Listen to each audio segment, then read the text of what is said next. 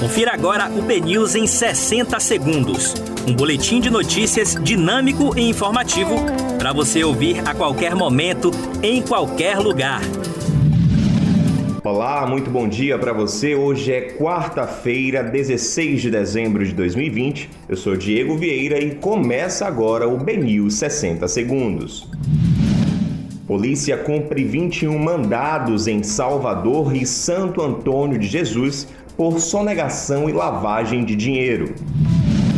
Presa na Operação Faroeste, desembargadora Lígia Ramos tem prisão temporária convertida em domiciliar. Com população em situação de pobreza, Câmara de Serra Preta aprova aumentos salariais para prefeito e vice.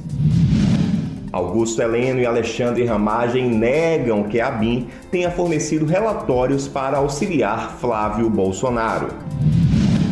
Bolsonaro e Pazuello apresentam nesta quarta Plano Nacional de Imunização contra a Covid-19.